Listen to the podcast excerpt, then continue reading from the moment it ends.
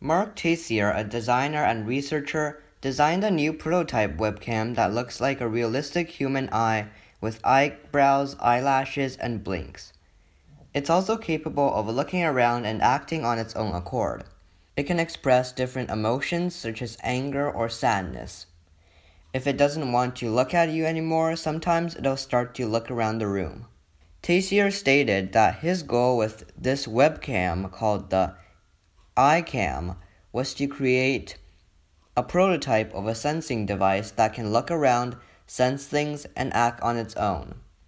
The Eyecam can't be bought, but the individual parts needed to make it can be bought for around $25. Inside the device are six servo motors positioned to imitate different eye muscles. The motors can replicate different eye movements. I think this Eyecam is very creepy, but still a cool piece of technology. The development of the Eyecam is one step closer to making more realistic robots. That's all for today. Bye.